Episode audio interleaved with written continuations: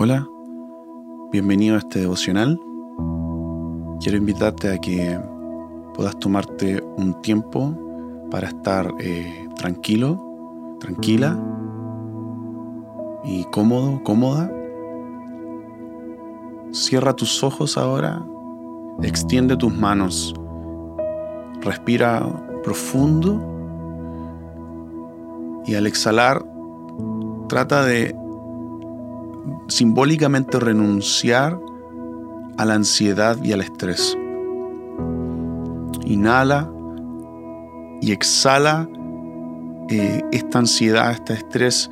Deja que el Espíritu Santo empiece a llenarte ahora. Él es, él es el, respiro, Él es el aliento de vida. Deja que el aliento de vida te llene al respirar. Eh, uno de los simbolismos del Espíritu Santo y lo que significa la palabra ruach es, es eso que sientes cuando respiras profundamente y te llenas de vitalidad. Así que respira la vida del Espíritu y vota la ansiedad y el estrés, el miedo y la vergüenza. Hazlo un par de veces y deja que el Espíritu Santo te llene en esta simple y sencilla dinámica simbólica.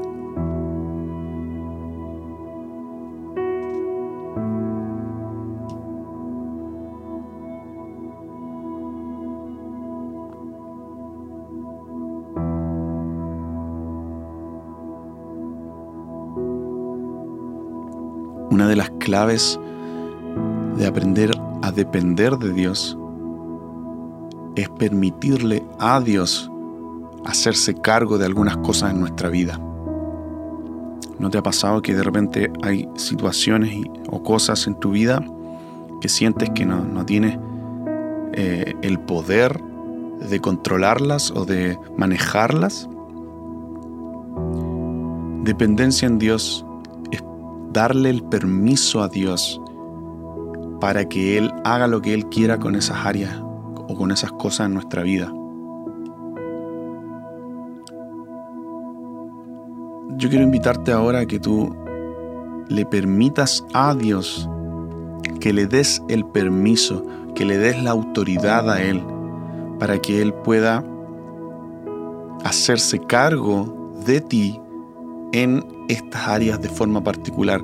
Y, yo estoy seguro que mientras digo esto, a tu mente se están viniendo algunas áreas o cosas o situaciones en donde te has dado cuenta que te has tratado de hacer cargo. Entonces quiero invitarte a, que ahora en, estos segundos eh, le traspases esa autoridad a Dios y le digas, le digas a Dios, Padre, yo te permito, yo te doy el permiso de hacerte cargo de esto en mi vida. Tómate un tiempo para esto.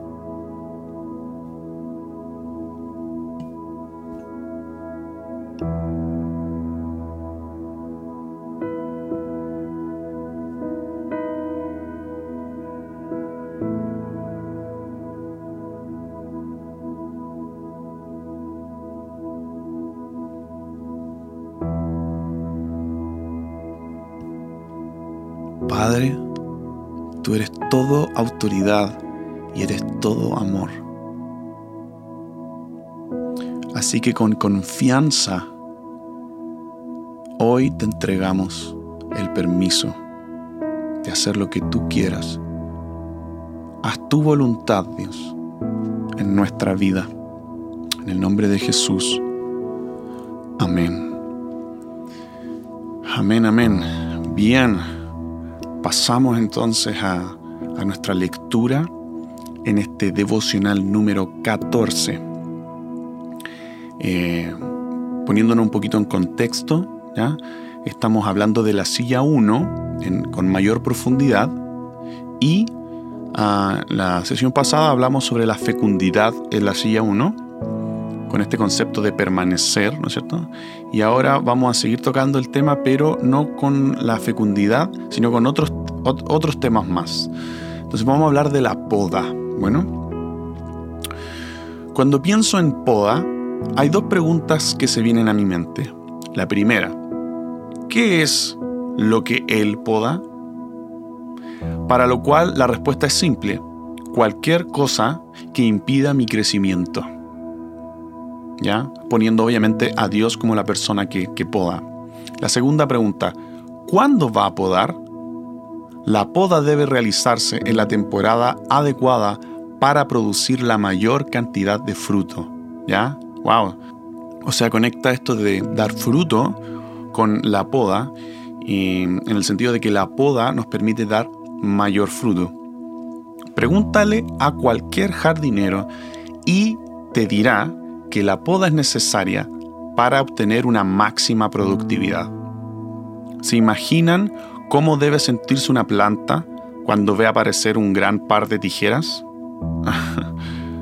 no creo que haya palabras suficientes que el jardinero pueda usar para convencerla de que esto va a ser algo bueno. Sin embargo, sin poda, no habrá una mayor cantidad de frutos.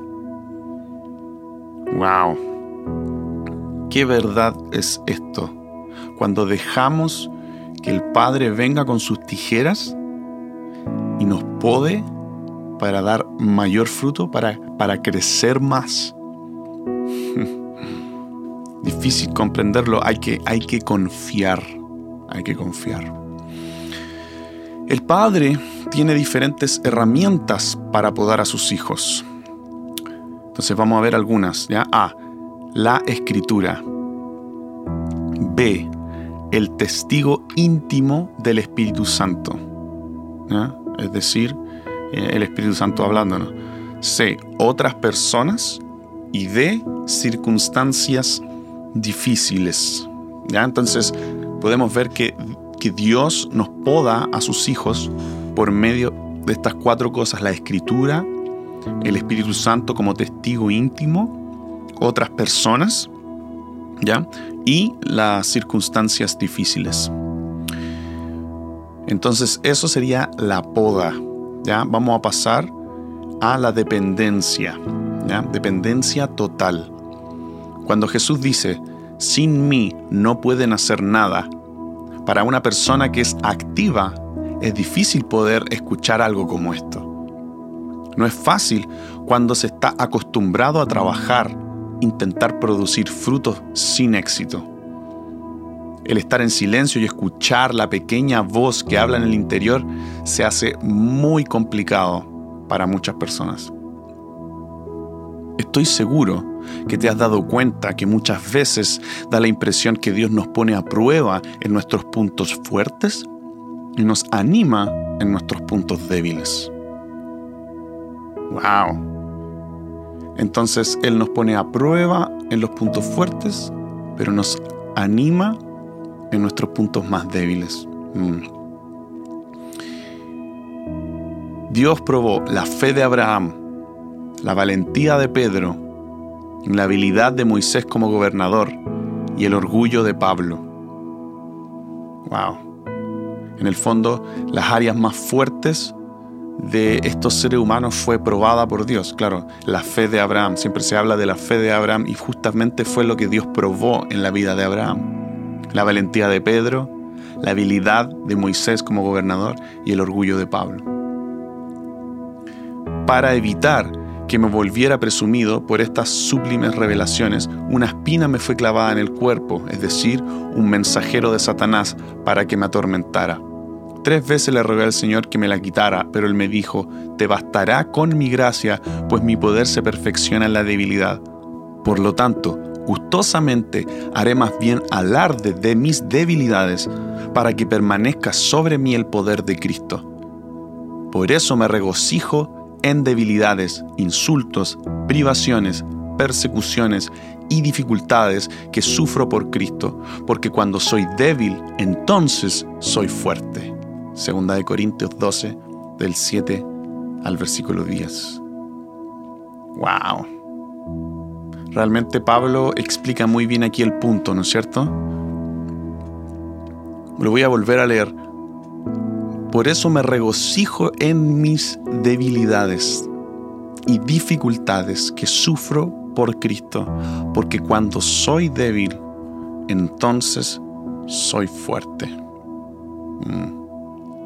Entonces aquí vemos el amor de un padre que es tierno en las debilidades de sus hijos y es exigente en las fortalezas también.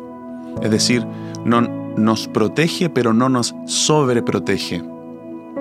Él también está comprometido con nuestro desarrollo. Está comprometido con, con que nosotros podamos dar lo mejor de nosotros. ¿Ya? En el fondo, sus hijos no son como estos típicos hijos mimados que no saben hacer nada y que tienen todas las facilidades, ¿ya? que a todos nos cargan, ¿no es cierto?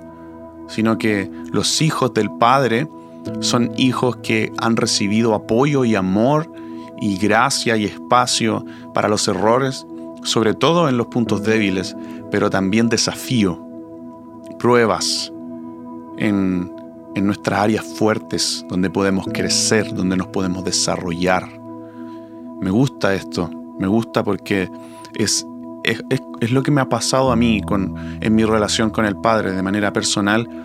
Creo que a veces me he encontrado con un Dios que me desborda de amor y de aceptación y de espacio para cometer errores. Y, de repente me encuentro con un Dios que, que está tratando de estirarme, de sacarlo, sacarme el jugo, ¿ya? exprimiéndome y, termino observándome a mí mismo haciendo cosas que nunca pensé que podría hacer. Y ese es el amor del Padre, el amor del Padre con sus hijos. Así que como conclusión de esta sesión, ¿no es cierto? En la dependencia y en la poda, yo creo que hay que dejar que el Padre haga su cosa con nosotros. Dejar que Él nos pode, que Él quite de nuestra vida algunas cosas, eh, o por medio de circunstancias, o, por medio de la Biblia, como lo decía Leif.